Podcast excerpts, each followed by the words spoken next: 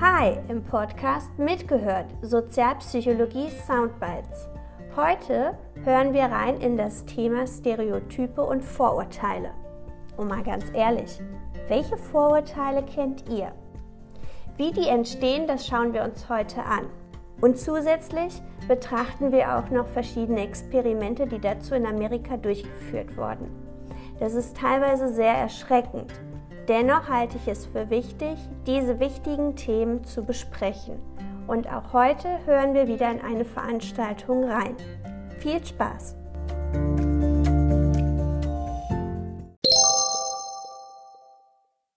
Stereotype sind immer neutrale Ansichten zu einer Personengruppe. Das ist die kognitive Struktur, das ist unser Wissen über eine bestimmte Gruppe. Und wir denken, dass alle, die in dieser Gruppe sind, ähnliche Eigenschaften haben und damit sind eben auch Erwartungen an die Gruppe, an, an die Gruppe geschürt.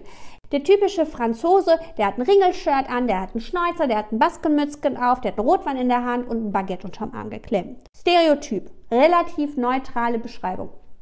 Der typische Italiener, der ähm, sitzt auf seiner Vespa gut gekleidet, isst die Pizza und schreibt Ciao ragazzi. Das sind alles so vergleichsweise neutral gesetzte Dinger. Kognitive Struktur, ja, also unser Wissen. Das Vorurteil ist in unserer Sozialpsychologie immer negativ behaftet. Es ist die negative Einstellung hinsichtlich einer bestimmten Personengruppe. Und es ist jetzt nicht mehr das Wissen, sondern es ist eine emotionale Ebene, nämlich die affektive Komponente. Nur sie zu kennen heißt übrigens nicht, dass wir denken, dass sie auch wahr sind. Die Polen klauen, die Russen zerstören alles. Was haben wir noch? Frauen können nicht parken. Ja, ist negativ. Frauen können nicht parken. Blondinen sind dumm. Gute Händler. Bitte? Türken sind gute Händler und gut im Verhandeln. Das ist kein Vorurteil, weil es nicht negativ. Sie merken, und deswegen ist es ganz gut, wenn wir das uns so ein bisschen ab, abfragen, bei uns muss das Vorurteil zwingend negativ sein. Okay. Und die Diskriminierung ist dann die Folge daraus. Stereotyp, Kognition, Wissen, Vorurteil, Affektiv, Affektion, das Emotionale dahinter und die Diskriminierung ist dann das Verhalten daraus. Das bedeutet nämlich dann, aus dem Vorurteil entstehen dann auch die schädliche Handlung. Wenn ich die so blöd finde, dann mache ich eben auch was. Dann zerkratze ich denen das Auto. Das nur mal, um die Begrifflichkeiten voneinander zu unterscheiden. Wenn wir jetzt gleich in die Stereotype und Vorurteile reingehen, dann werden die manchmal synonym verwendet. Das liegt so ein bisschen daran, dass nicht jeder Forscher das so streng teilt. Aber wir müssen vom Grundsatz wissen, dass es eben den Unterschied zwischen Stereotyp und Vorurteil gibt. Stereotyp neutral und Vorurteil konsequent bitte negativ. Jetzt stellt sich die Frage, wo kommt denn das ganze Thema mit den Vorurteilen überhaupt her?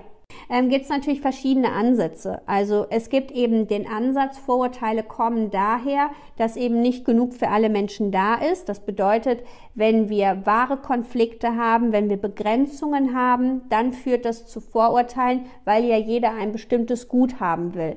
Macht kann nicht jeder im gleichen Maße haben, ist aber für viele ein begehrtes Gut. Viele möchten gerne Macht haben. Das heißt, Konkurrenz führt häufig eben zu Diskriminierung und eben auch zur Herabsetzung. Der andere Ansatz ist die Theorie des sozialen Lernens. Das meint nämlich, dass wir häufig eben auch lernen, bestimmte Stereotype und Vorurteile über andere zu haben. Was meine ich? Von wem können wir denn Vorurteile und Stereotype lernen? Naja, von allem, was uns beeinflusst in unserer Umwelt. Also das können die Eltern sein, das Ja. können Lehrerinstitutionen sein, Freunde, also im Prinzip Genau. alle, die uns beeinflussen. Natürlich lernen wir auch bestimmte Denkstrukturen über die Medien. Beispiel wieder aus meinem spannenden Leben. Ich bin vor fünf Jahren, glaube ich, war es, mit meinem Bruder nach Israel gereist und im Vorfeld auch eine Warnung, man sollte nicht dorthin reisen, weil es arg gefährlich ist. Ich war, im Endeffekt bin ich aber mitge mitgeflogen und das, was ich vor Ort in Tel Aviv erlebt habe, war etwas ganz, ganz anderes als das, was die Medien hier berichtet haben. Ja, und das zeigt einfach auch nur, dass eben Medien uns natürlich auch etwas darbieten, was wir denken sollen, wie wir Einstellungen entwickeln können. Deswegen, wenn man sich damit auseinandersetzt, wie können Vorurteile, Denk Denkmuster relativiert werden, ist natürlich auch ein Part eben, dass die öffentliche Meinung sich dazu ändert. Dass wir auch wieder Erwartungen knüpfen und uns auch besser an Dinge erinnern können. Grundsätzlich ist es aber überhaupt nicht schlimm, dass wir Stereotype und Vorurteile haben. Im Gegenteil, es ist sogar gut, denn es hilft uns, dass wenn wir neue Infos bekommen, das direkt in diesen Stereotypen, in diesen Vorurteil mit reinbringen. Stereotype beeinflussen aber auch unsere Aufmerksamkeit. Angenommen, wir hätten jetzt 2020 und die Welt wäre in Ordnung und gesund, es wäre alles gut, ja? Und wir würden uns darüber unterhalten, wie der typische Franzose aussieht. Und wir würden jetzt Ausflug machen nach Paris dann hätten wir die Erwartung, dass da alle im Ringelshirt und mit dem Schnäuzer rumrennen und mit dem Baguette und dem Rotwein. Das bedeutet, wir haben unsere Aufmerksamkeit auf diese Leute gerichtet. Wenn da irgendjemand ohne Bart rumrennt, mit einem Anzug und mit einem Bier in der Hand, dann würden wir sagen, Mensch, das ist ja auch ein Tourist. Wir würden aber nicht sagen, das könnte ja ein Franzose sein, weil unser Bild ist ja ein anderes. Das bedeutet, wenn wir ein Bild haben, Stereotyp oder auch Vorurteil, dann hat das was zu tun mit unserer Aufmerksamkeit, denn wir wollen genau das finden. Und es hat natürlich auch wieder was mit unserer Erwartung zu tun, wie es denn dann da sein soll. Und natürlich werden Stereotype, aber auch Vorurteile automatisch aktiviert. Das bedeutet, wir können bewusst dagegen ansehen, angehen, aber erstmal kommt es automatisch. Und das ist manchmal gar nicht böse gemeint. Und wie schlimm das aber auch sein kann, möchte ich Ihnen einmal an einem realen Beispiel vortragen. In den USA gab es in den 90er Jahren einen Fall, der total durch die Presse gegangen ist, weil er so erschreckend war. Und das ist der Fall Amadou Diallo. Das war ein Dunkelhäutiger, der in New York gewohnt hat und abends in seinem Wohnblock war. Es kamen vier ähm, Polizisten, die unterwegs waren und ähm, den Jallo bemerkt haben. Von dem Jallo ging überhaupt gar keine Gefahr aus und die Polizisten stiegen aber aus ihrem Auto raus und baten ihn, dass er sich ausweist. Und Jallo machte dies, er griff in seine Tasche, vermutlich um sein Portemonnaie zu holen. Es war ein total harmloser Mann, der ging abends zum College, um seinen Abschluss nachzumachen. Der hatte Familie. Gut, er griff halt in seine Tasche und genau bei diesem Anblick eines Dunkelhäutigen, der in seine Tasche griff, gab es für die Polizisten kein Halten mehr und sie brachten ihn mit einem Phantombild in Erinnerung von einem Mann, der vor über einem Jahr eine, ein, ein Delikt begangen hat. Und was machen die Polizisten? Sie schießen. Sie schießen nicht einmal, sie schießen nicht zweimal, sie schießen 41 Mal auf Jallo und er war sofort tot. Und genau mit diesem schrecklichen Beispiel, mit diesem schrecklichen Fall stand die Frage im Raum, wieso haben die Polizisten so schnell auf einen Mann geschossen, der unbewaffnet war und von dem tatsächlich keine Gefahr ausging, der einfach nur verwechselt wurde. Polizisten müssen ja häufig sehr, sehr schnell Entscheidungen treffen und müssen entscheiden, ist jetzt jemand gefährlich oder nicht. Und man sieht, dass es dadurch eben auch zu Fehlentscheidungen kommen kann.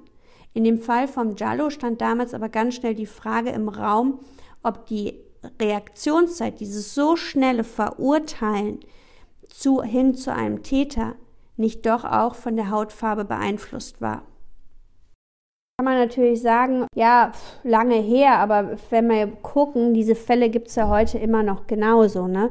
Hat man immer wieder von gehört, 41 Schuss sind auch kein Versehen mehr. Ja, richtig. Also mal ganz ehrlich, also ich finde, hier kommen so mehrere Parameter zusammen, die einfach wahnsinnig schockierend sind. Erst einmal dieses Phantombild, 1999 Phantombilder sind wohl noch nicht so genau gewesen. Das Phantombild, an das Sie sich erinnern, von vor einem Jahr Erinnern Sie sich heute noch dran, welche Bilder Sie vor einem Jahr gesehen haben? Really? Dann der Typ unbewaffnet, keine Gefahr von ausgehend. 41 Schüsse? Ernsthaft? In welchem Verhältnis steht denn das bitte? Das ist ja sowas von überhaupt nicht nachvollziehbar. Also da wird ja ganz klar eben, was Vorurteile dann eben in diskriminierenden Verhalten dann eben äh, ausüben können. Und gleichzeitig müssen wir natürlich auch beachten, ja, Polizisten müssen in Situationen sehr schnell reagieren und haben kaum die Möglichkeit, lange drüber nachzudenken. Dennoch stellt sich natürlich die Frage, warum ist denn das so? Und deswegen haben Payne und seine Kollegen ein Experiment durchgeführt, das sogenannte Police Officers Dilemma. Man wollte das jetzt noch mal ein bisschen genauer untersuchen, wie das wirklich aussieht. Ich habe dieses Police Officers Dilemma gemacht, nur mit Polizisten. Und hier ist Folgendes passiert. Den Polizisten wird entweder ein Bild gezeigt von einem hellhäutigen oder von einem dunkelhäutigen. Und danach wird denen auch für wenige Millisekunden ein Zielreiz dargeboten, nämlich entweder eine Waffe oder ein Werkzeug. Die Polizisten alleine in dem Raum sollen auf eine Wand gucken. In der Mitte ist das ist Fixationskreis, also da sollen die sich drauf konzentrieren.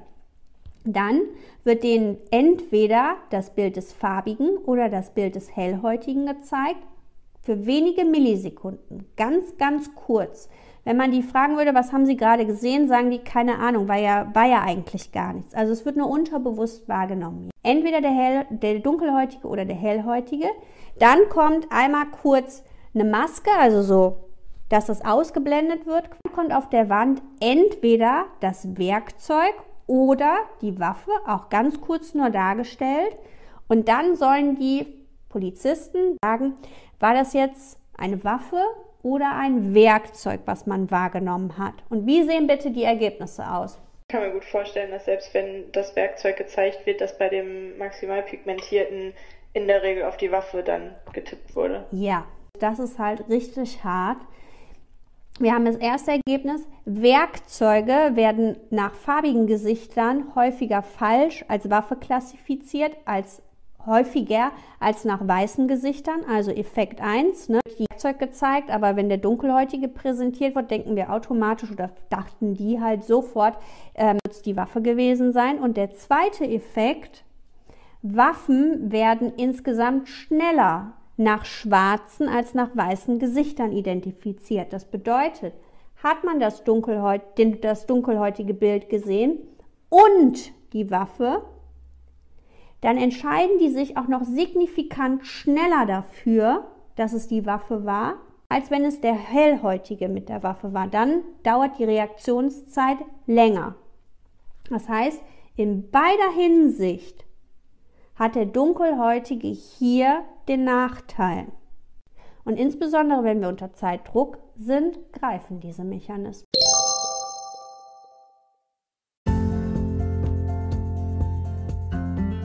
Das war's zum Thema Stereotype, Vorurteile und Diskriminierung.